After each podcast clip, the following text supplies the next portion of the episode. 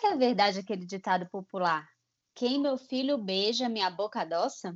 O tema desse episódio de hoje vai ser famílias reconstituídas. Eu sou a Beatriz Schmidt e eu sou Amanda Said. E esse é o Descomplicólogas, o canal que vai tentar descomplicar um pouquinho da rotina. No episódio de hoje, a gente vai dividir em cinco blocos. No primeiro bloco, a gente vai falar então um pouquinho sobre o que, que é essa tal de família reconstituída, famílias recasadas. Depois, a gente vai falar um pouquinho sobre alguns dos principais desafios desse momento. E depois, no terceiro bloco, a gente vai falar sobre algumas formas de parentalidade, como é que ficam os filhos nesse novo arranjo. No quarto bloco, a gente vai falar sobre as potencialidades e os manejos para as dificuldades que podem existir. E no último, como sempre, a gente vai dar nossas dicas culturais.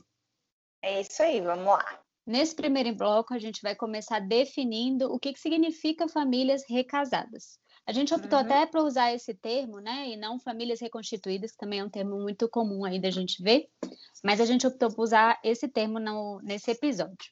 Então, o que, que significa família recasada?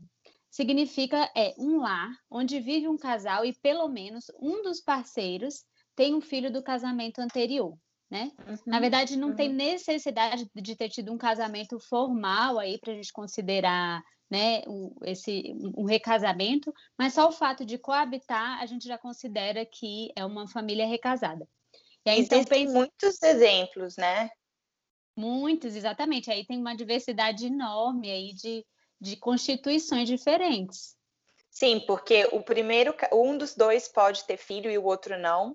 Os dois podem ter filhos da relação anterior. Eles podem ou não vir a ter filhos em conjunto, né? E então ter novos filhos, então nessa segunda relação. Ou pode ser que eles nenhum dos dois tinham filhos anteriormente. É, exatamente. E aí, pegando um pouco o gancho do nosso último episódio, que a gente falou de divórcio, né? A gente achou até que fez sentido falar agora, muito por conta do nosso último episódio, né, Amanda? Apesar de a gente ter visto que o número aí de divórcios cresceu bastante, é, a gente tem uma estatística aí que os recasamentos continuam acontecendo, né? Apesar de ter, tendo de, de ter bastante divórcio, as pessoas continuam casando de novo. Sim, tem um dado do IBGE que ele vai mostrar, né, que nos últimos 14 anos, né, o aumento foi de cerca de 98%. Então, se em 2001, nessas né, relações formalizadas novas, né, era tinham 12% a mais de registros, né, isso foi aumentando, depois em 2004 foi para 13.7 em 2009 17,6 e aí em 2015 23,8. Isso se a gente pensa, na verdade, essas relações formais, né, que vão lá e casam no civil, porque muitas vezes esses recasamentos acontecem, né, como a gente já falou, com outras formas de conjugalidade, simplesmente coabitando. Então, provavelmente esse número pode ser ainda maior. Exatamente. Uma outra questão é sobre essa estabilidade dos casamentos. Ah, tem vários tipos, várias pesquisas e eu vi aí alguns dados diferentes, inclusive nelas, mas a gente sabe que antigamente é, existia uma certa diferença entre o tempo do, da estabilidade, né, a estabilidade do casamento, o tempo de duração do casamento, do primeiro casamento com o segundo. Então, antigamente é, se falava que é, durava mais o primeiro casamento do que o segundo. Mas hoje já tem maior equilíbrio em relação a essa estabilidade do, do, do primeiro e do segundo casamento. E quando a gente está falando dessa perspectiva né, de reconstituição de família, e se a gente faz uma atenção também no aspecto de gênero, né, que ele, como a gente já tem falado em todos os episódios, ele continua comparecendo, ainda é muito comum né, que as mulheres que têm filhos de relações, das primeiras relações, elas façam essa reconstituição de casamento com homens, né, ou novos parceiros que também tenham filhos de relações anteriores, né? Uhum. E homens que têm filhos de relações anteriores, às vezes eles têm mais facilidade facilidade de estabelecer uma nova relação do que as mulheres, né? Então, assim, às vezes elas têm mais receio de colocar um novo homem, né? Se a gente está falando aí das relações heterossexuais, dentro da casa para conviver com seus filhos. Uhum. E aí, um dos desafios, assim, né? É, uma das necessidades que deve se ter nessa nova configuração familiar é porque é, é preciso, né, é necessário que ele gerencie várias relações que são potencialmente conflituosas, porque tem filhos de uniões distintas, né, quando os dois têm filhos, a própria nova relação conjugal e essa permanência do contato com o ex-cônjuge por conta dos filhos, que a gente já falou no episódio anterior que ela é fundamental de continuar acontecendo. Exatamente. A gente já falou também que quanto mais pessoas dentro de um sistema familiar, maior vai ser a complexidade desse sistema. Então, se a gente está falando agora, né, da união, né, de uma nova família, mas que tem aí alguns aspectos a serem levados em consideração, a gente também pensa que a família reconstituída ou recasada, ela também é mais complexa. Isso porque tem alguns aspectos emocionais aí que vão fazer parte essa reconstituição. Então, tem os aspectos da própria família de origem de cada um dos cônjuges. Esses aspectos da família de origem, eles já existiam nas, nos primeiros casamentos, né? Agora, tem esses aspectos do, da relação anterior. Então, como é que foi esse divórcio? Se você ainda tem contato, como que é esse contato? Se a comunicação flui, se não flui, se tem mágoa, se não tem. E a própria formação da nova conjugalidade, né? Então, isso tudo comparece aí nesse novo momento. É, e para começar falando sobre esse assunto, a gente tem que trazer um aspecto muito importante aqui, que para se tornar uma família reconstituída, bem-sucedida, é necessário tempo. Requer tempo para que isso vá amadurecendo, para que as relações vão se estabelecendo. Isso é um ponto muito importante para a gente não, né, não criar expectativas de que as coisas vão ser muito simples, muito fáceis e muito rápidas. É, e às vezes essas expectativas elas até têm a ver com uma tentativa que eu tenho de solucionar um problema que eu tive na relação anterior. Então, às vezes a, as expectativas dessa segunda relação elas podem ser ainda maiores, né? Então, assim, ter uma ideia um pouco mais realista também desse momento como um momento, né, de desafio, mas também de potencial, pode ser inclusive preventivo aí de alguns conflitos. É, até essa ideia, né, de que vou fazer nesse casamento que não deu certo no outro, né? Como isso também é uma situação delicada. O próprio nome, assim, né? Há uma certa crítica em relação ao próprio nome que se dá para essas famílias, seja famílias recasadas ou reconstituídas, que esse prefixo aí re, dá essa ideia de repetição, né? Então, uhum. às vezes tem uma conotação um pouco negativa. É, e na verdade é uma relação nova, né? É uma nova relação, mas ela tem aspectos que são só dela. Então vamos começar esse segundo bloco falando dos principais desafios. E para a gente começar, a gente quer trazer aqui um relato que, na verdade, apresenta um contraponto né, de tantos desafios aí e possíveis complicações. Vamos ouvir um pouquinho. Olá, meu nome é Wilson Philip, tenho 56 anos. Estou aqui para falar um pouquinho sobre reconstituição familiar me foi solicitado para falar sobre isso, então vamos lá. Eu conheci Rosângela é, em 1996, né? Eu já tinha passado por um relacionamento, tinha tido uma relação, dessa relação tinha uma filha de seis anos. E Rosângela também tinha tido um relacionamento, tinha passado por uma relação e tinha uma filha de três anos. Nós nos conhecemos, conversamos muito, sentimos atração um pelo outro, e aos poucos acabamos ficando juntos. Mas houve uma situação muito bacana que foi logo no início, quando eu chamei Rosângela e falei com ela o seguinte: olha, eu queria propor algo. E ela perguntou: tá, o quê? Eu falei: eu queria propor que nós não tivéssemos a situação de minha filha ou sua filha, mas sim que nós encarássemos como sendo as duas as nossas filhas. É, e por que isso? Porque a verdade verdadeira é que amor né, de pai, mãe e filho, amor por pai, mãe e filho, são amores insubstituíveis e que não se disputam. Né? É, é, muito delicado essa situação. Eu fico vendo, às vezes, é, pessoas que estão tentando reconstruir, é, reconstruir as suas vidas, as suas famílias, mas que não têm filhos e entram em atritos porque a outra parte tem filhos. Só que esse amor por filhos amor, né, é um amor insubstituível. Então nós fizemos um bem bolado, então ficamos na seguinte situação: beleza, são as duas as nossas filhas. E foi assim durante muitos anos, muito rapidamente. Camila passou a chamar a Rosângela de mãe, Yasmin passou a me chamar de pai, e a coisa foi fluindo sempre muito bem, muito bacana.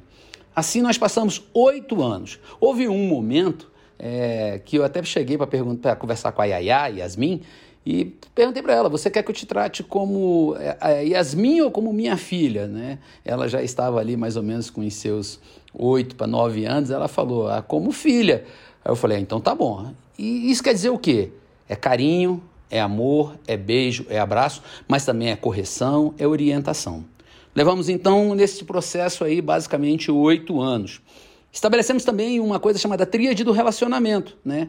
E a, o símbolo de tríade do relacionamento é o triângulo, figura geométrica composta por três lados e três ângulos. Triângulo equilátero, ou seja, três lados iguais e três ângulos iguais. Em qualquer posição que você coloque o triângulo, ele fica super bacana e, é sempre, e sempre será um triângulo. Um lado nós chamamos de conhecimento. Se nós de fato temos conhecimento né, sobre o que estamos querendo discutir. Outro lado sobre comunicação. Será que o que eu falo é o que você escuta? E o outro lado é empatia, ou seja, a sua capacidade de se colocar no lugar do outro. E sempre foi muito legal. Oito anos depois veio a Bruna.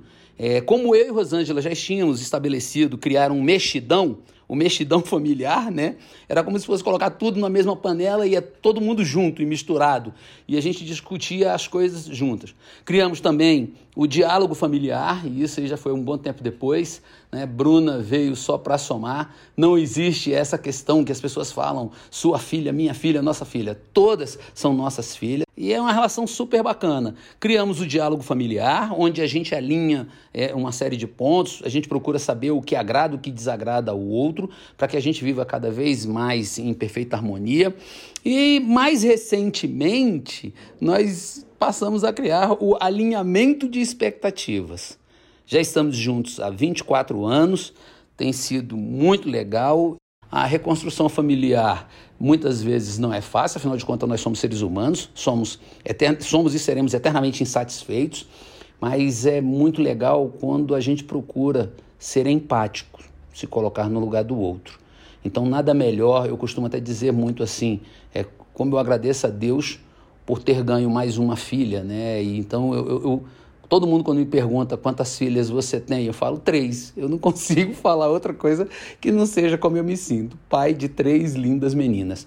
E a declaração da, da minha Yaya no Dia dos Pais foi é algo emocionante. É, eu fico até emocionado quando eu lembro dela dizendo: Pai, obrigado por nunca ter me tratado de forma diferente. E é isso. Reconstrução familiar, super show, super bacana. Apesar desse áudio trazer uma perspectiva muito positiva e muito bacana de uma família recasada, a gente sabe que o trajeto para chegar até lá é longo, né? Uhum. Então vamos falar um pouquinho das dificuldades. É, acho que um primeiro ponto é quando a gente pensa que a família nova, ela, ela requer novos padrões, né? Ela requer novas dinâmicas justamente pelos pontos que a gente falou no primeiro bloco. Mas muitas vezes um erro muito comum é que esse é, novo casal tente trazer para esse novo relacionamento alguns aspectos e padrões que existiam na relação anterior. E na verdade a gente sabe que essa relação ela precisa do investimento né, é único que ela requer e que refazer ou tentar revisitar esses padrões não necessariamente vai ser possível. É. E junto disso, né, dessa necessidade de criar novas, uma nova dinâmica, né, novas regras para essa relação, a gente sabe também que tem que existir um, um manejo dos vários papéis que vão existir. Porque aí a gente está falando da, do, do, do, novo casal que existe, né, da nova função parental também, né, que, que já é pré-existente, já é relação conjugal que vai se ter, né? Então, tudo isso requer uma certa flexibilidade, né, para a construção de novas fronteiras, que a gente diz que são os limites que devem ser estabelecidos. E a gente sabe que existem diversos fatores que podem contribuir para que esses desafios sejam mais ou menos potencializados. Então, como a gente né, falou nos primeiros episódios, né, nos, nos, primeiros programas, o, dependendo do ciclo de vida que acontece esse, esse recasamento, esses desafios podem ser maiores ou menores, porque pode ser, pode ser que esse casal não tenha filhos, pode ser que sejam crianças pequenas, pode ser que já sejam filhos adultos, ou que esses filhos nem morem mais com, esse, é, com esses pais, né? Então, isso pode ser um aspecto, a própria idade das crianças, como a gente está falando agora, ou a idade dos cônjuges, né, dos novos cônjuges, como que é essa relação com os ex-cônjuges, como que são as relações com as suas próprias famílias de origem, e como que essa família de origem é, aceita, permite ou não a entrada dessa nova pessoa, dessas novas pessoas, tudo isso pode influenciar, potencializar ou não esses desafios. Hum. E aí aqui a gente vai usar, a gente vai falar dos seis maiores desafios que foram três autores aí que descreveram, né, e que chegaram a essa conclusão. Então, a gente vai falar primeiro do que, que seria um desafio que seriam os membros e estrangeiros. E aí é que, nesse sentido, a gente está usando membros e, membros e estrangeiros por quê? Membros quer dizer de pessoas que já pertencem, e ao mesmo tempo, estrangeiros porque eles não pertencem a esse lugar. Exatamente. Essa integração, né, com essas pessoas que são novas, elas, elas, essa integração ela requer uma certa confiança, assim, né, e uma certa disponibilidade e abertura para flexibilizar também um espaço, né, para entrada aí de novas pessoas que vão exercer papéis. E aí, não só a gente está falando aqui das pessoas que são os novos cônjuges, né, tipo madrasta ou padrasto, mas até quando a gente pensa aí nos, nos filhos desses é, desse, desse novo casal, né? Que inclusive a gente nem tem nome para falar, né? Como é que seria essa relação entre os enteados, né? Uma relação meio fraternal, enfim. É, e também inclui-se aí também a, a, é, outras pessoas dessa, dessa família. Então, são novos tios, novos avós, né? Novos primos. É. E aí, pensando justamente nessas, nessa nova integração, a gente sabe que, novamente, o que a gente falou, coisas do relacionamento passado, sombras do relacionamento passado, elas podem impactar de uma certa forma que pode até impedir, né, é, essa, essa entrada, da, essa incorporação, né, dos novos parceiros na vida familiar. Exatamente. E dependendo da forma, né, do manejo que esse pai ou que essa mãe conduzem, né, como dependendo de como que eles fazem essa essa integração e como que eles fizeram ou como que eles ainda mantêm a relação com os ex-cônjuges, né? Isso também vai interferir na forma como esses membros novos vão ser integrados, porque e eu acho que já entra aí até no, no segundo desafio, né, que são as questões das lealdades, né? Às vezes, a mãe, por exemplo, né, que está divorciada desse pai, ela fala coisas, né, dessa nova figura aí da madrasta, e isso acaba colocando esse filho num, num, numa relação de lealdade com essa mãe que dificulta que esse filho, que essa filha tenha uma abertura para, inclusive, afetivamente construir uma relação com essa pessoa nova, né? Exatamente. Então vamos falar logo, já que a gente está falando disso, vamos falar desses conflitos de lealdade, que é uma segunda, uma segunda dificuldade possível de existir, né? Que é justamente isso que a gente está falando. Muitas vezes os filhos, né, dependendo da forma como isso foi conduzido, podem interpretar esse novo relacionamento dos pais como uma traição, assim, né? Podem ver como uma, uma coisa muito ruim, que foi um impedimento da família, né? É, uma outra situação possível, né, que esses conflitos de lealdade podem aparecer aí, é, por exemplo, quando a gente vê essa dificuldade que, que a gente já, é comum até da gente ouvir, quando os filhos viram e falam para o padrasto ou para a madrasta, você não é meu pai, você não é minha mãe, então quem é você para estar tá falando sobre isso, né? Exatamente. Por todo Exatamente. o ressentimento e... que se tem.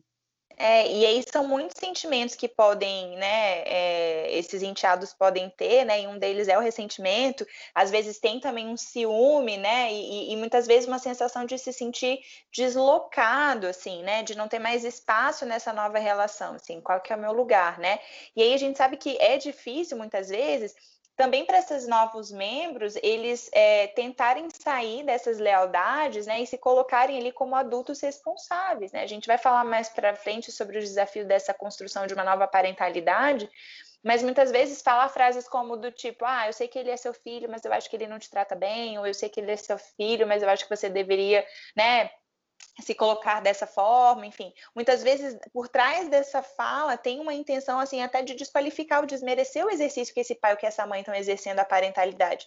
Então, a gente sabe que existem formas e formas, né, de ser comunicado, assim, das coisas serem comunicadas, e é necessário, sim, que esse pai que essa mãe, eles, eles entrem ali nesse diálogo, mas existe um jeito, né, que pode ser melhor ou pior. Exatamente. E um outro ponto aqui muito importante é que muitas vezes nesses conflitos de lealdade, né, os filhos podem acabar entrando numa certa competitividade aí com o padrasto, madrasta, enfim. Isso. Só que a gente sabe é. que tem lugar, cada um tem seu lugar, né? E cada um deve ocupar o seu lugar, de, né? Do... Exato, assim, o lugar que, que é, lhe, lhe cabe, na verdade.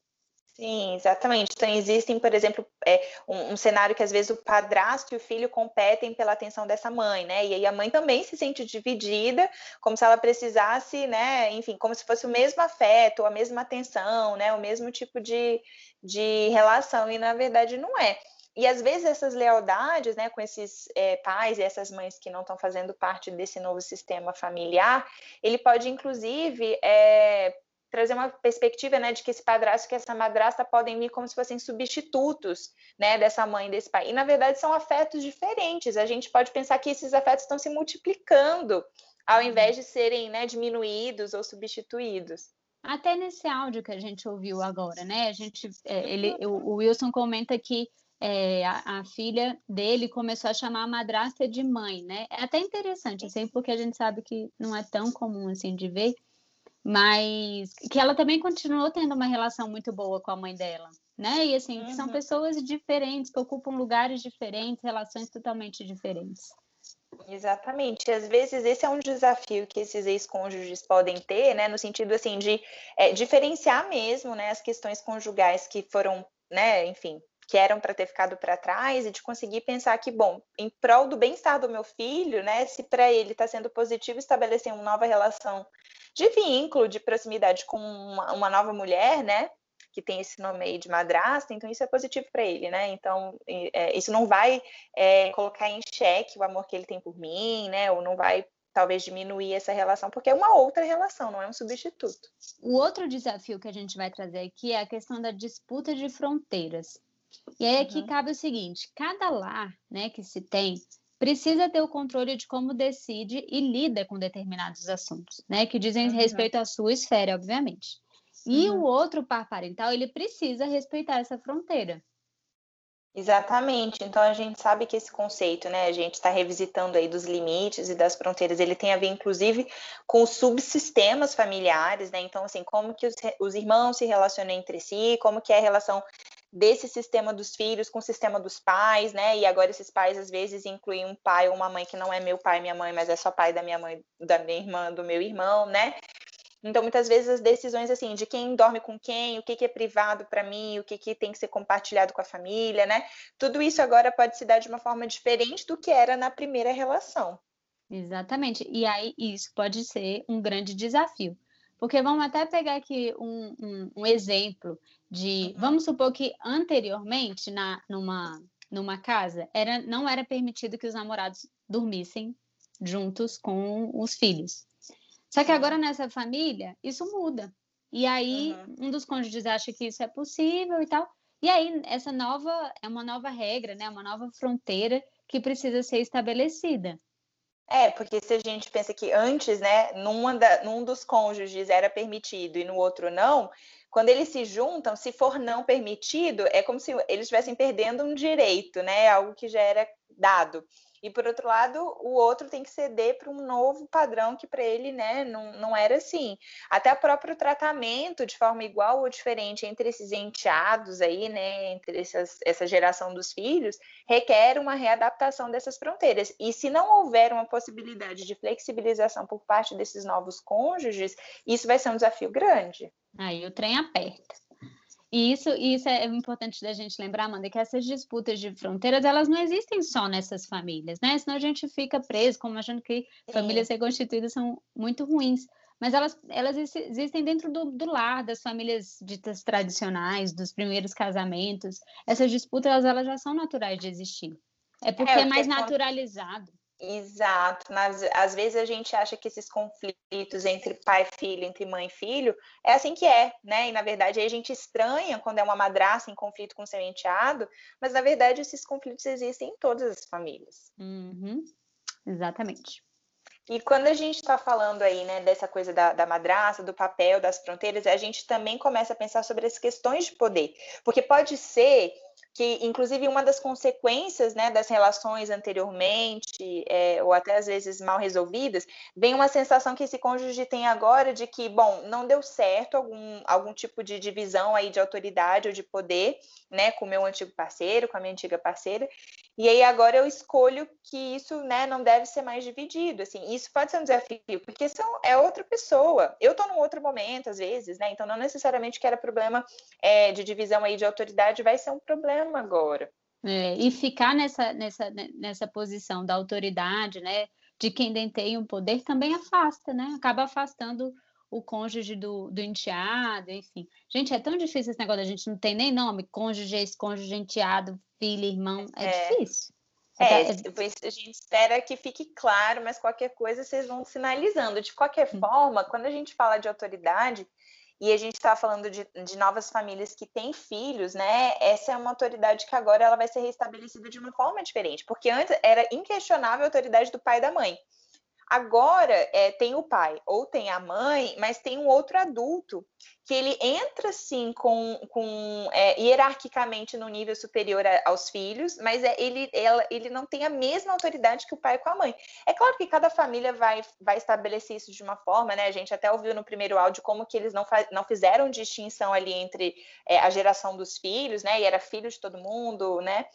Mas, de qualquer forma, muitas vezes esses poderes, embora eles sejam equivalentes, eles são diferentes. Uhum. É legal pontuar isso mesmo. Então, pensando em mais um outro desafio, a gente vai falar dos triângulos rígidos, porque a gente uhum. sabe que esse é um desafio também nas famílias reconstituídas, as relações que a gente diz que são trianguladas. A gente falou disso no divórcio. Sim né? A gente falou um pouco, explicou um pouco melhor isso. Mas o que que acontece? É, as rivalidades aqui na, na família é, recasada, elas acabam aflorando algumas provas de lealdade que são muito, muito complexas e que ainda hoje a gente tem pouca orientação a respeito disso. Uhum. É, e assim, às vezes, né, tem é, alguns, por exemplo, se você está estabelecendo um novo relacionamento, né, e aí você sai com essa pessoa aí, e aí no meio dessa saída, o seu filho ou sua filha ligam, né, fica difícil às vezes o manejo para esse, esse pai, né, ou essa mãe, do tipo, eu atendo e dou atenção para o meu filho, já que é importante, sei lá, né, saiu aí a nota, o boletim, enfim, eu quero participar desse momento, e ao mesmo tempo fazer isso vai é, me tirar, né, da atenção ou do investimento desse momento de estabelecimento dessa nova relação, né? Então, muitas vezes, é, existem várias formas que esses triângulos podem se dar, né? Muitas vezes é entre o pai, a madrasta e o filho, né, o enteado, ou às vezes, inclusive, é entre o pai, a mãe e o filho, ou seja, mesmo ainda já tendo novos membros, esse ex-casal continua ali, né, colocando o filho no meio, como a gente falou na, no episódio de divórcio, né, às vezes é mãe, madrasta e filho, enfim. É, e aí pensando até nesse exemplo mesmo, né, que a Amanda, a Amanda colocou aí, se a gente parar para pensar, parece que é besta, mas não é, assim, é muito complexo, porque ao mesmo tempo a gente tem, de um lado, a necessidade de manter esse vínculo com os filhos, né? Às vezes, muitas vezes, os filhos não estão morando junto, então tem uma necessidade de manter o contato com os filhos, esse engajamento. Por outro lado, tem ali uma pessoa, um cônjuge, que acabou de sair de um divórcio, às vezes está muito mal, não sabe se aquela pessoa vai investir no, na relação, tanto que ela está querendo investir, e aí fica nesse meio do caminho, né? Assim, nesse meio do caminho, nessa situação delicada, assim. Então é, é, é difícil mesmo. É, embora seja desafiador, acho que agora a gente pode colocar um outro áudio, um outro depoimento que vai falar sobre a autorização, né, que essas pessoas têm de constituir outras famílias, não só na perspectiva assim, né, de família, mas de uma nova relação conjugal que seja satisfatória, inclusive em termos assim afetivos, né, amorosos, digamos assim.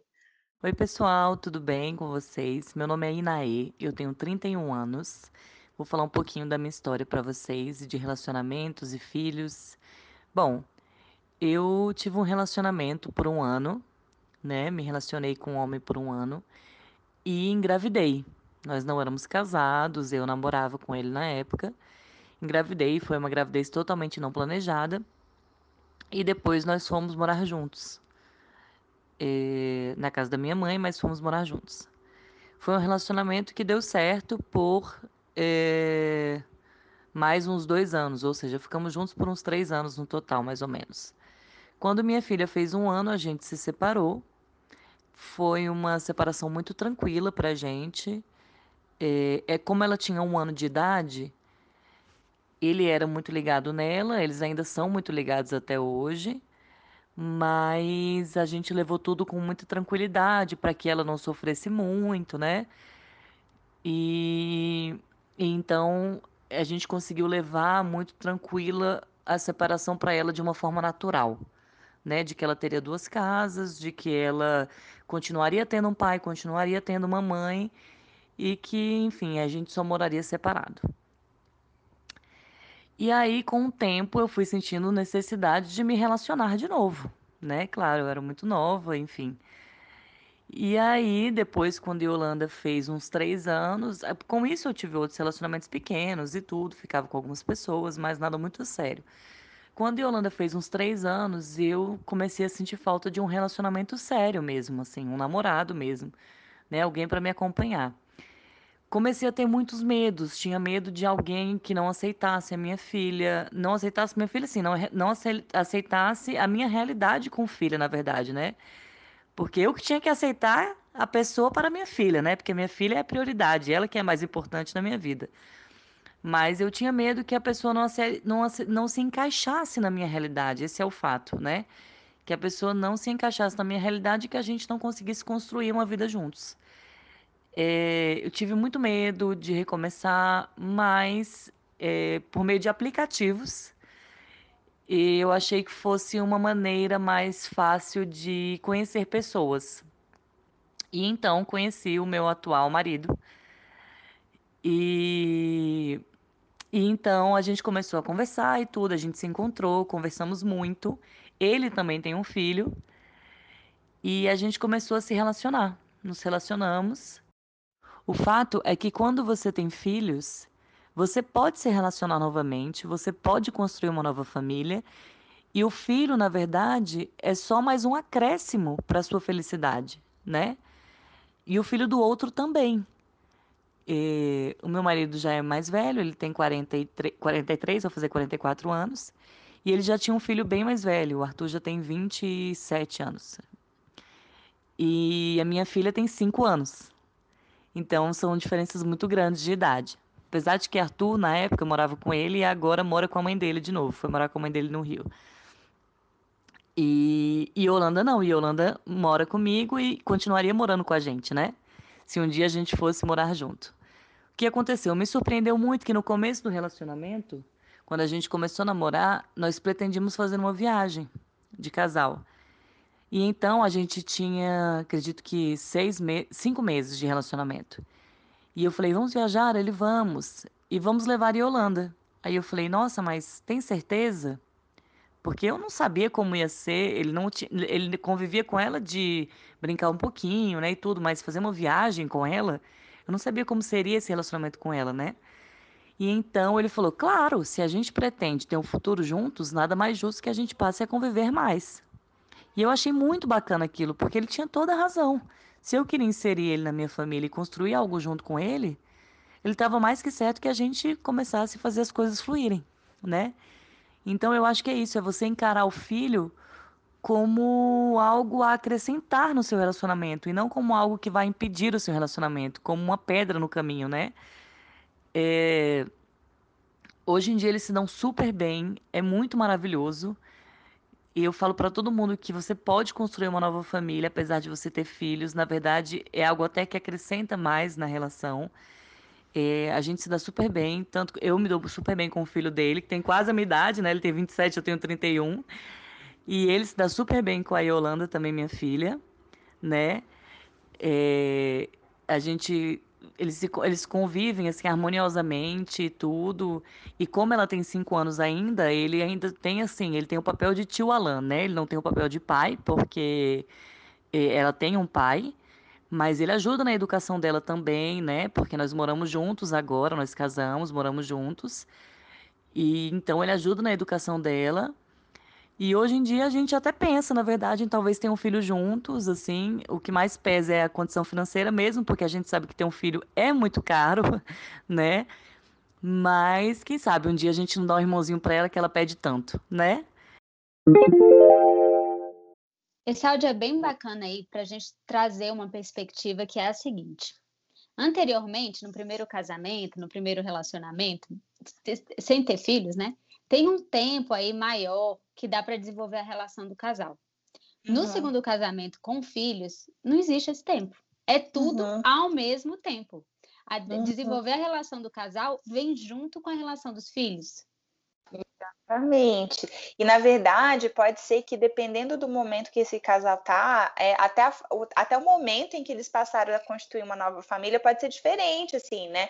Porque talvez antes, essa, essa, nesse primeira, nessa primeira relação, as pessoas ficaram noivas por anos, né? Até se casar. Agora, de repente, depois de meses, já tá todo mundo morando junto, periquito, papagaio, cachorro e tudo mais. Né? Uhum. Às vezes a idade é diferente, né? Às vezes a sensação de que, enfim, né? É, aprendi já algumas coisas que dá para pular etapas, enfim. Não tem receita pronta, mas o que é fato é vai precisar sim continuar tendo esse investimento da nova relação conjugal, juntamente né, com o bom desenvolvimento dessa, dessa relação parental que também é nova. Isso inclui não só o meu novo desempenho do meu papel parental que agora está desassociado né, da mãe ou do pai, porque, enfim, a gente não está mais casado, e também como que eu vou intermediar a inclusão desse, desse companheiro para que ele também participe, como a gente falou anteriormente, dessa autoridade. É, não dá para dar pausa, né? Pausa nesse assunto para depois viver esse, é tudo ao mesmo tempo. E aí é que a gente diz que duas conquistas, assim, que são muito importantes para uma família recasada, são, são duas principais. A primeira é ter um forte vínculo de casal, né? Isso, isso é um ponto importante. E o outro é desenvolver uma relação que seja satisfatória entre padrasto e madrasta com os filhos. Bom, essas uhum. são as duas principais, né? Mas a gente sabe também que, inclusive, não é incomum que os casais se separem, mesmo tendo uma relação de casal boa. Porque Exato. é isso que a gente está falando. Se essas são as, as conquistas, são conquistas importantes para essa família ser bem sucedida, digamos assim, se esse casal tem uma relação boa de casal, mas essa relação do padrasto e madrasta com o filho não é satisfatória, é muito provável que também aconteça um divórcio. Exatamente. E aí é um desafio grande, né? Porque às vezes a gente está falando é, dessas pessoas que, enfim, tem que agora aprender também a incluir esse outro adulto na relação com o meu filho, né? Então, assim, a gente já atendeu casais, por exemplo, que o fato desse enteado, né, ser mais velho, assim, é, muitas vezes dava uma sensação de que, né, esse pai podia se eximir dessa intermediação, porque, enfim, ah, não, vocês são adultos, né? Assim, a esposa agora e, e a filha são adultas, então vocês podem se virem. Enfim, gerenciar, é. E na verdade não, assim, embora ainda, embora sejam adultos de fato e realmente algumas coisas, né, vão ser diferentes quando é criança, quando é adulto, mas ele continua sendo o pai, assim, né? Então ele também tem que dar a, a espaço para essa pessoa é, se inserir. Embora a gente saiba, né, Bia, que no primeiro momento, assim, cada um cuida dos seus filhos, né? Caso os dois tenham. E uhum. aí depois a gente readapta e vê o que, que vai ser possível, né, nessa entrada aí dessas novas pessoas, assim. É.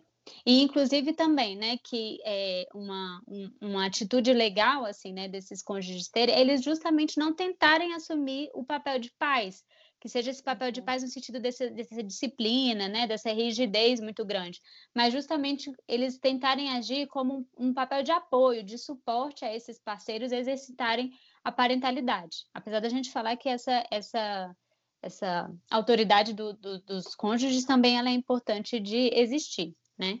É, e aí outra, outro ponto, assim, que na verdade é como se fosse o primeiro deles, né? Que é, é muito importante, é uma outra grande conquista para essa relação aí desse casal, é justamente também ter conseguido é, elaborar de forma satisfatória as relações ou as dinâmicas, né? As mágoas, enfim, que se tem em relação à relação anterior né? É. E na verdade isso daí inclui os filhos também, porque muitas vezes tem raiva, tem ressentimento, tem mágoa, né, de como é que se deu esse divórcio. E se isso não está bem resolvido, individualmente e também no ciclo, né, e no sistema familiar, isso pode ser um desafio importante. É. Porque a gente fala que essas famílias recasadas, elas nascem de perdas, né? Uhum. Ou por um divórcio, que é uma perda, ou por uma morte, né? Do, do ex do, do, do, do ex-cônjuge. Então, é, esse luto ele precisa ser bem elaborado, né? É, a gente uhum. fala que um luto mal elaborado lá na frente tem consequências muito significativas e na família isso não é diferente. Então, tem que elaborar bem esse luto para poder investir nessa nova relação. É, e esse é um desafio porque, assim, também existem recasamentos em que só um dos cônjuges tem uma relação anterior, né? Tiveram uma relação anterior. Então, às vezes, para esse cônjuge que está na sua primeira relação, no seu primeiro casamento, enfim, pode ser é, mais desafiador compreender algumas questões pelas quais ele não passa, porque, enfim, ele não, não teve né, esse, essa primeira relação. E aí é um desafio também adicional, né? Quando os dois não estão nesse, nesse mesmo momento aí, né? Para um é luto, para o outro não, para o outro é vida nova, né? Uhum, exatamente. Terceiro bloco, a gente vai falar da questão da parentalidade adotiva e dos filhos. Né? A uhum. gente sabe que antigamente usava esse termo padrasta e madrasta para designar esse novo marido, essa nova esposa de uma pessoa viúva, né, que acabava uhum. desempenhando papéis diferentes do que se é esperado hoje para essas pessoas. É, porque antes, na verdade, sim, eram substitutos, né? Então, esses filhos agora iam ter uma nova relação de representação é, paterna, porque o pai morreu, né? Então, era esse padrasto substituto. E aí vem, às vezes, essa conotação pejorativa num contexto agora que a gente vive, em que o divórcio é possível e que essa substituição não é mais a regra, né? Como a gente falou anteriormente, isso vai se acrescentar. Mas a gente até comentou no, no post que a gente fez, né? Como que muitas vezes até filmes, né, da Disney, eles vêm retratar esse modelo aí de madrasto e padrasto como sendo os verdadeiros vilões, né?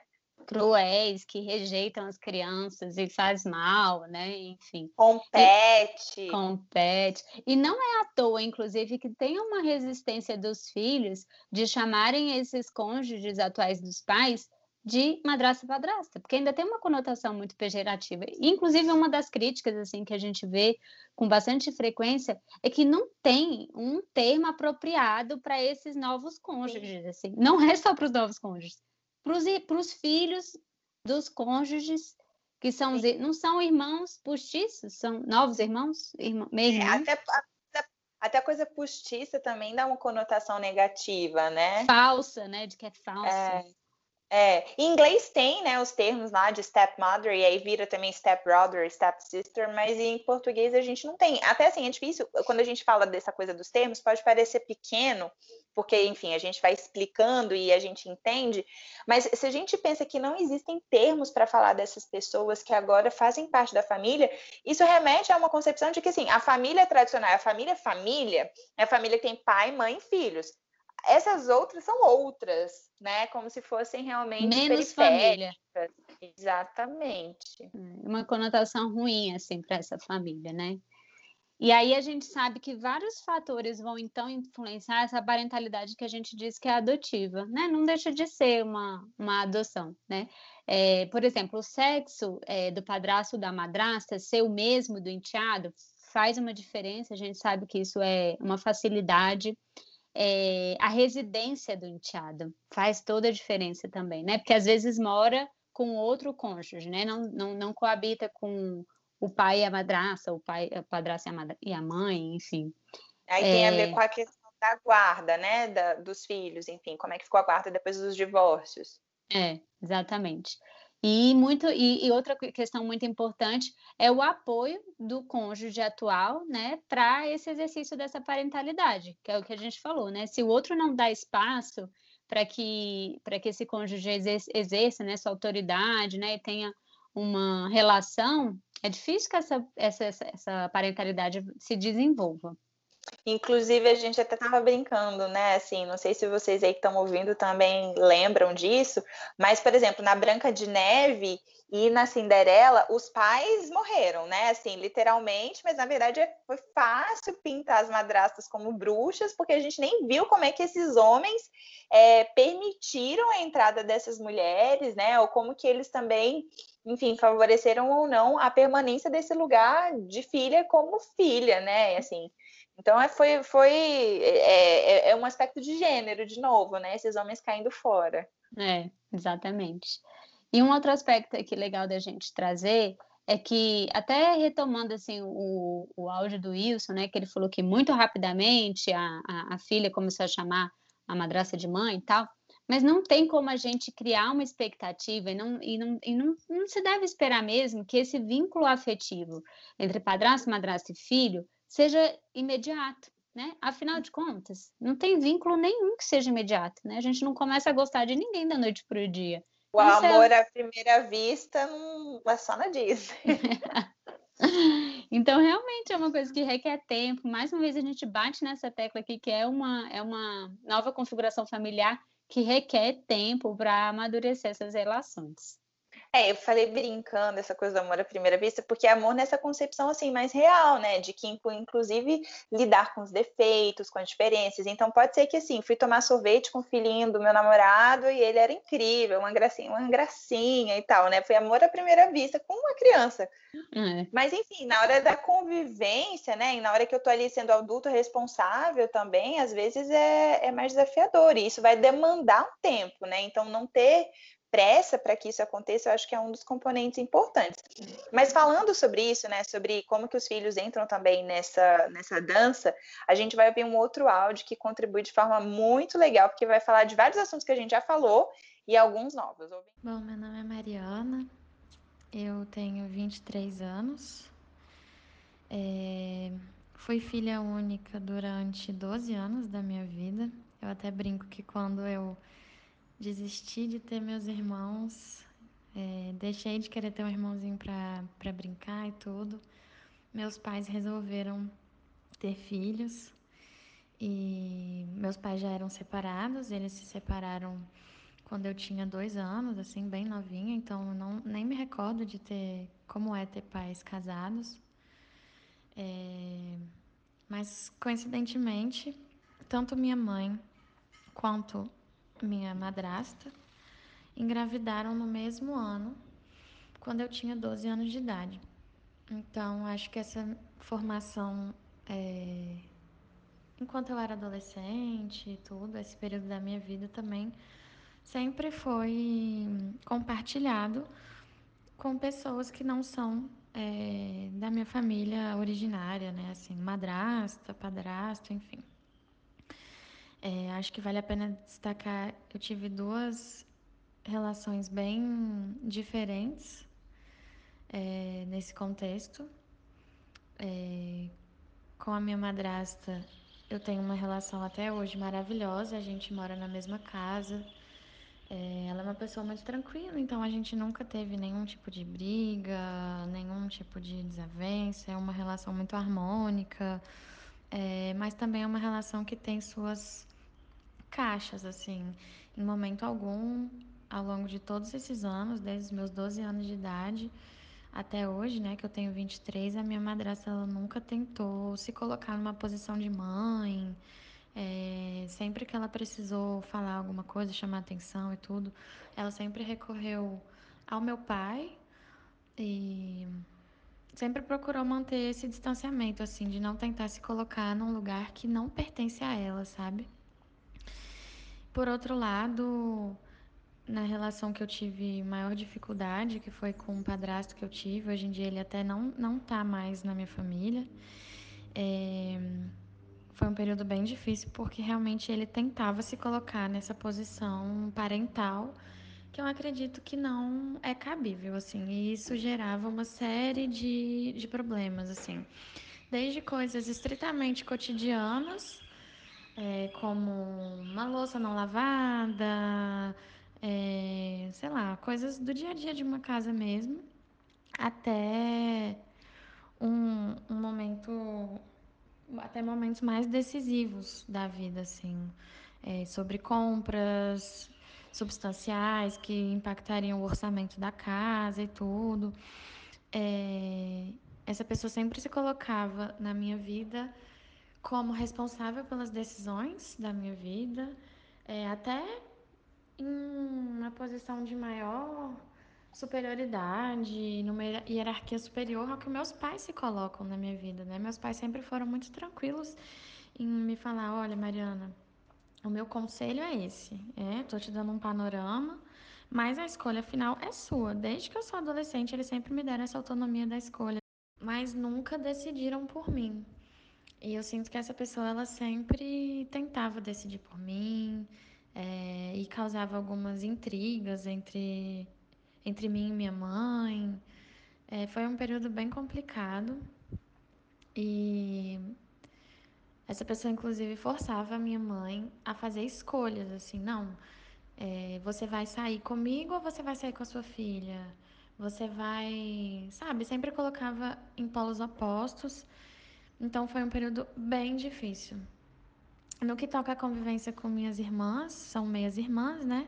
Uma por parte de pai, uma por parte de mãe. São é, relações bem tranquilas com as duas. As duas são crianças ainda, então eu acho que isso deve ser colocado em perspectiva, mas são relações tranquilas. É interessante que até por conta desse elo que eu, que eu sou na vida delas, elas são amigas entre si, então às vezes uma vai na casa da outra, é, combinam de brincar, de assistir um filme, eu faço esse elo de ligação, é bem legal, é interessante. Mas por conta da idade mesmo, é, eu acredito que somos é, três filhas únicas, assim. É, eu me considero Assim, não no coração, lógico. No coração somos três irmãs, mas considero que eu tenho uma autonomia assim de filha única, tive a minha criação e eu vejo que a criação que meus pais dão para as minhas irmãs é uma criação já diferente da minha, né? Porque são outros tempos, eles são agora pais mais velhos do que foram comigo. Enfim, acho que diversos fatores influenciam nisso. Então eu me, me sinto um pouco nessa posição de filha única. É, e elas também acabam tendo uma criação de filha única, assim, porque não tem essa convivência diária uma com a outra, então é, também não tem a convivência diária comigo, todos os dias, né? Porque eu passo a semana na casa do meu pai e o fim de semana na casa da minha mãe.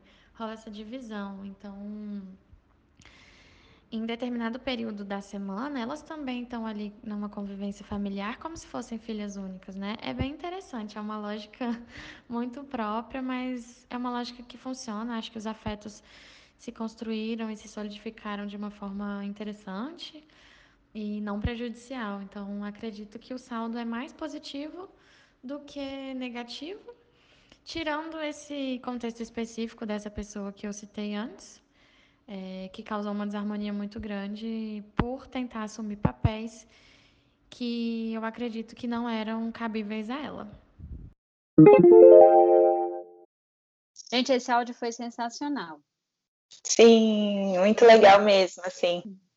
Que experiência rica, assim, né? O tanto de coisa que a gente falou aqui, ela traz, né? E assim, apesar uhum. da dificuldade, a superação também, né, de tudo isso. Por exemplo, essa questão do padrasto mesmo, né? Como a gente falou, que não deve ocupar uhum. o lugar do pai, né? E, e, uhum. e, como ele tentou fazer isso, foi negativo para a relação dela com ele, né? Não, e é coisa das irmãs também, né? De, de existir a potencialidade desse amor ser multiplicado, porque ela fala, somos três irmãs, né? Então, embora uma não seja irmã da outra, né, das pequenas, mas acaba que elas é, estabelecem entre si uma, uma relação super positiva, e com certeza isso só é possível porque esse ex-casal também permite né, que isso aconteça. Exatamente. A relação entre a mãe e a madrasta também, né? É, vendo uhum. como cada uma, até ocupando o seu próprio lugar, né? Nenhuma invadindo o espaço da outra, isso é muito bacana também. Exatamente. E aí é claro que vai depender, né? Eu acho que um dos aspectos, inclusive, que, que favorece ou dificulta muitas vezes a forma como esses filhos é, lidam com essa situação de recasamento é, inclusive, a idade, né? Então, assim, é, por exemplo, a, a, Mariana fala, né, que ela tinha dois anos, né, sei lá, quando os pais separaram, então muitas vezes é, não era uma realidade para ela de memória, de vivência, ter os pais casados, né, então é, ela morar com um e morar com o outro, tendo já o padrasto e a madrasta como algo que já era posto, né, pode inclusive facilitar. No caso dela, na verdade, para a madrasta foi mais fácil, para o padrasto foi mais difícil. Então a idade favorece, né, mas não necessariamente é o único aspecto.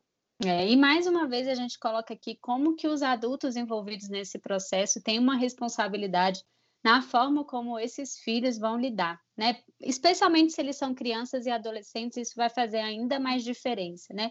Porque aí puxa um pouco para a responsabilidade desses adultos, é, de, de, para esses adultos se responsabilizarem pelas suas atitudes, né? Porque muitas vezes a gente vê é, colocando defeito na criança, ah, porque é uma criança muito difícil, ou porque ah, essa criança não gosta de mim, sem se implicar nesse processo. É, e a gente sempre, quando a gente está falando até é, de, de famílias né, mais tradicionais, a gente diferencia, acho que a gente já mencionou isso em outros episódios, que é diferente autoridade de autoritarismo, né? E que um dos componentes que faz esses conceitos serem diferentes é que na autoridade existe essa dimensão do afeto e do respeito, assim, esse vínculo foi construído, não é pelo medo que eu obedeço, não é pelo medo que eu faço como ele quer, né? Então, quando essa relação é construída com afeto, essa madrasta e esse padrasto, eles vão ter autoridade, porque é, eu começo a respeitar esse outro adulto, né? Porque eu, eu entendo também que ele quer o meu bem, né? Que, que, enfim, que ele faz parte desse sistema, e não de uma forma, né, com rigidez excessiva, ou desconsiderando, né, o que, que eu quero, assim. Uhum, exatamente. E outro ponto aí importante é que a gente falou no último episódio também, vamos, vamos retomar aqui, é quando nesse momento da separação conjugal, né, do divórcio, é, os pais, eles conseguirem passar para os filhos, né, a certeza de que eles vão continuar cuidando, protegendo, amando, independente de, de, de, de com quem eles vão ficar, enfim, é, dessa, dessa nova constituição familiar, até para esses problemas que a gente fala desses conflitos de lealdade, né? Isso também ajuda a ficar um pouco mais claro na mente das crianças, é, dos uhum. filhos, né? Como de, de uma forma geral, é, esses limites. É, e se eles têm, né, essa segurança de que esse pai e que essa mãe vão continuar sendo pai e mãe, mesmo agora sendo também marido e esposa de outras pessoas, é, não, não, faz tanto sentido a questão da própria competição, né, da disputa que esses filhos, né, esses enteados podem ter com seus padrastos e madrastas. E aí eu acho que é de novo essa coisa aí da, dessa diferença, né, e dessa, dessa aceitação da possibilidade, da necessidade de flexibilização.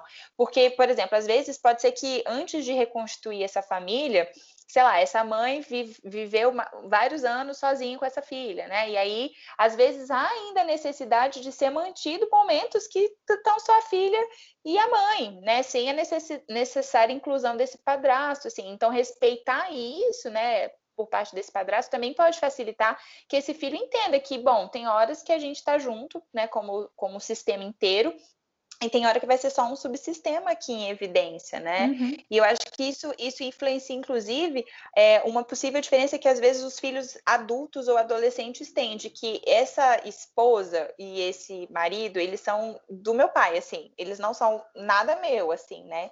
E às vezes existe isso também. Nas famílias reconstituídas, eu não vejo que eu tenho uma madrasta, né? Uhum, eu tenho, uhum. na verdade, que lidar com a namorada ou com a esposa do meu pai, mas ela minha não é nada. Uhum. É, e aí até isso, falando dessa coisa da idade, como faz diferença, até na própria relação com os irmãos, como é que a gente vai chamar? Irmãos postiços, meio irmãos, não sei. Mas como que para as crianças é muito Sim. mais fácil essa nova readaptação a esses filhos do outro que vão existir e como para os filhos mais velhos, assim, adolescentes ou até é, adultos, isso fica mais difícil também, né? Também tem a ver um pouco com essa coisa da autonomia, da independência, né? Da, da quando o adolescente ou, ou, do, do jovem adulto, porque é diferente de quando é criança, né? Criança é, é mais dependente, enfim, e o vínculo ele passa a ser diferente. Exatamente. Bom, então a gente já falou do bagaço da laranja, agora vamos falar da parte boa, que é o suco, né, Novinha? Exatamente, tem que tirar um proveito disso tudo. Bom, quando a gente fala né, numa perspectiva sistêmica, que é a perspectiva que a gente adota, inclusive, como referencial teórico, né, e nos nossos atendimentos, a gente também lembra de um conceito que é o de complexidade. Esse conceito é de um, principalmente o Edgar Morin, é o autor que fala e discorre sobre isso, inclusive todos que tiverem interesse, sempre vai ser uma indicação aí de leitura para todos os temas. Mas no conceito de complexidade, a gente está falando aí da possibilidade de coexistirem, né, é, aspectos que poderiam ser vistos de uma forma mais simplista como dicotômicos, como opostos, como contraditórios, e que aqui a gente entende, na verdade, como sendo possíveis de coexistirem. Na verdade, não precisa ser problema nem conflito, nem ser redundância, existir pai e padrasto, existir mãe e madrasta. Então, eu posso desenvolver esse afeto pelos dois pode caber dentro do meu coração, né? Amar pai e padrasto, amar mãe e madrasta, né? Desenvolver respeito por essas duas pessoas. Uhum. Ter o amor pelo meu irmão, que é meu irmão, é, de pai e mãe e ter amor também pelo irmão que veio do outro cônjuge. Tudo Exato. é possível de coexistir, né? Exatamente, acho que essa é uma das riquezas, na verdade, né? Ao invés de a gente pensar em como, como sendo é, substituto, né? A gente pensar como sendo pessoas a mais que vão acrescentar na minha vida, que vão ser representações, né? E vínculos novos. Sim, muito legal essa perspectiva. Uma outra questão aqui que a gente falou já, mas a gente vai retomar porque é muito importante, é saber que o primeiro casamento é totalmente diferente de um recasamento. Isso para a gente não criar expectativas de que são irreais e se frustrar, né, com coisas que a gente espera que aconteça e que não vão acontecer. Porque a família recasada ela tem uma configuração totalmente diferente de uma família que está se constituindo ainda, né? Como, como o primeiro casamento. É, e o outro manejo, né, que acho que entra como manejo, como potencialidade, é esperar também, né, a questão do tempo, assim, lembrar que, na verdade, essa, vinculação vai acontecer de forma processual, né, que inclusive, às vezes, alguns autores até dizem que depende, às vezes, de dois a quatro anos aí dessa nova, desse novo, desse novo recasamento, dessa, desse recasamento, enfim, mas é, confiar nesse tempo, esperar esse tempo, Claro, não de mãos atadas, mas com tudo que, tudo que a gente já falou anteriormente, assim, né? Também pode ser um aspecto importante a ser considerado. É. E aí, de repente, nesse início, né, que a gente está falando, o mais fácil vai ser começar a estabelecer as relações que a gente fala que são de díades, né? Então, a relação só entre duas pessoas que a gente acabou de falar, é muito complexo. Então, talvez estabelecer essa relação de dia ela seja mais fácil no início, e conforme né, o tempo for passando, como a Amanda falou, né? E essa conexão for aumentando, vai sendo construído também um sentimento de nós, um sentimento de família, né? De família recasada, de uma nova constituição familiar, e as relações também vão ficando mais complexas. Exatamente, e isso pode acontecer de uma forma mais natural, assim. Então, por exemplo, é, a madrasta pode começar a ajudar a guardar o brinquedo, né, do, lá do enteado, ao invés de necessariamente já tá todo mundo ali brincando, né, e competindo por tempo, por atenção, enfim. Essa entrada, ela também pode ir se dando aos poucos, assim, né? É, a importância que a gente fala também de criar novos rituais nessa família. Então, de, de repente, criar momentos é, de reuniões familiares, às vezes vai fazer a noite dos jogos toda semana, né? E uhum. criar novas, inclusive novas é, significações para datas, por exemplo, que já são importantes. Então, sei lá, me veio aqui na cabeça, ah, no aniversário, na família anterior, não podia, é, sei lá, é, não podia a gente não comer pizza. E de repente, nessa nova família, começar a ressignificar essa comemoração.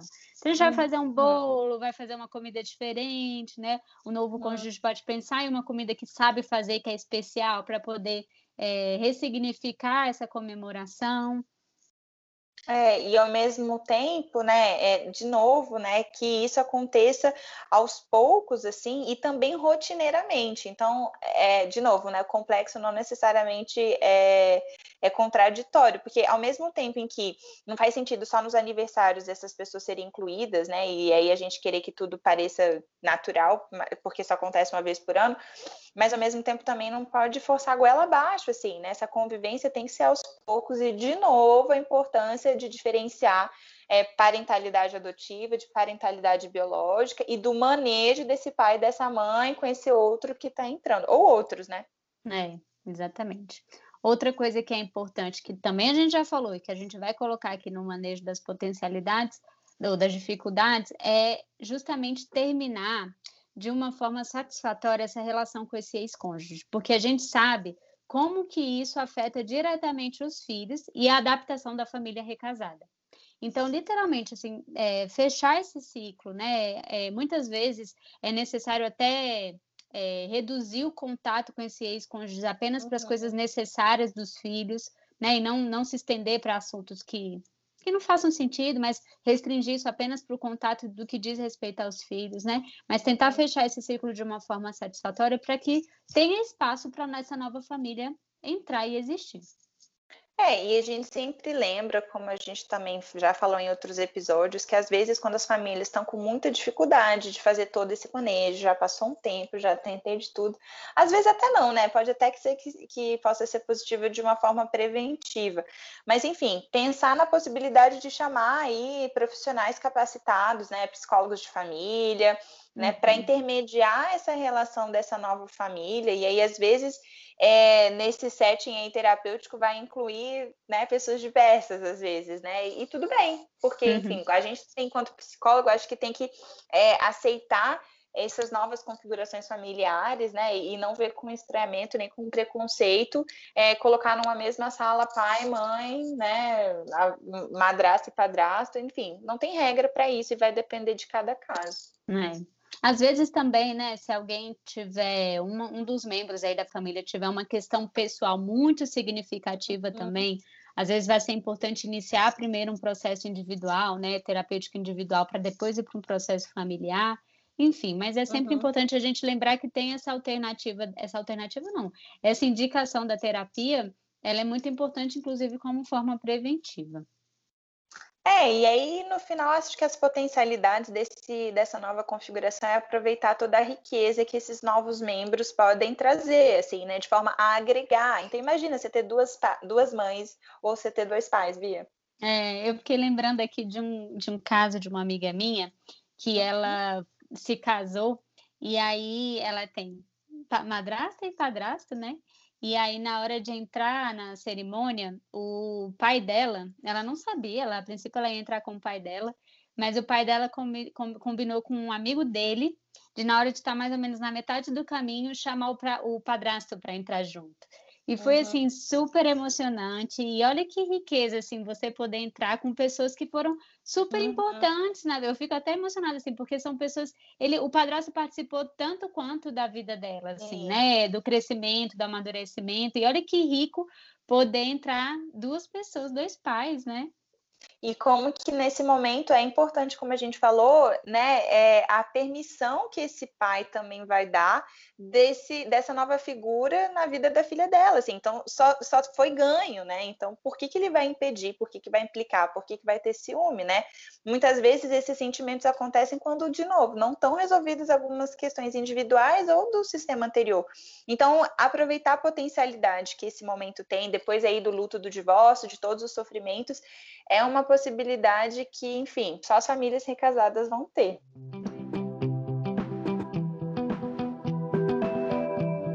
Então, para finalizar nosso quinto bloco, falando nas nossas dicas culturais. É, e hoje foi meio difícil, né, Bia? Vamos lá. Inclusive, aí você ouvinte que tiver mais sugestões de, de filmes, livros e séries com exemplos aí de recasamento, comentem aí, vamos compartilhar para que essas informações fiquem, né, para mais gente. Mas assim, a gente pensou num filme que, na verdade, tem até quer dizer, num livro que tem até filme, né, que é o clássico da Jane Austen, Razão e Sensibilidade, que embora não fale assim com muitos detalhes, né, não aborde aí a questão da interação com as madrastas ou padrastos, fala um pouco das relações diferentes dos filhos de primeiros e segundos casamentos, né? Enfim, é, é um livro que se passa mais antigamente, mas o filme também era antigo, por isso que eu falei para Bia deixar fora dessa vez. Mas, enfim, tem um outro filme que continua sendo antigo, que é de 1998, que se chama Lado a Lado, mas ele é legal e bonito mesmo assim, porque ele fala exatamente de como que a relação da mãe da madrasta, ela se, ela se dá de forma que, que leva em consideração o benefício para os filhos, assim, né? Então, vale a pena. Vale muito a pena. O outro filme que a gente escolheu é, chama Os Meus, os Seus e os Nossos. Esse filme, ele é de comédia, assim, ele é muito sessão da tarde. Eu, inclusive, vai passar várias vezes na sessão da tarde. Porque ele é até meio caricatural, assim, mas eu acho que uhum. mostra um pouco, assim, desse, desse jogo de cintura que os pais têm que ter com os filhos, que são os meus, os uhum. filhos do outro, que são os seus, e os nossos, que é em comum, uhum. né? Então, acho que vale a pena ir só para ter em mente tudo isso que a gente conversou. E o outro filme que a gente escolheu chama Toast, a história de uma criança com fome, de 2010, que é um filme que fala é, da perda. Esse menino teve uma perda da mãe, que não sabia hum. cozinhar nada, e aí vem uma madrasta que cozinha super bem e ele começa a disputar com ela a atenção do pai, né? Então fala um pouco desses aspectos que a gente conversou. E por último, escolhi uma série também de comédia muito boa, chama Modern Family, de 2009. Ela tem 11 temporadas, até esse ano existe, está saindo aí episódio novo. Mas é legal porque é, são, são três famílias que, na verdade, é uma só. E aí, é, uma dessas famílias, né, ela tem justamente essa situação do recasamento, né, do outro filho e depois o nosso filho também. Então vale a pena assistir qualquer episódio aí, pode assistir de forma aleatória que dá para entender e é muito bom. É isso, gente espera que vocês tenham gostado. Qualquer dúvida, lembre que a gente também tem o e-mail descomplicólogas.gmail.com, o Instagram, arroba descomplicólogas e outros canais aí e mídias sociais que vocês podem nos encontrar. Até mais, gente. Tchau, tchau.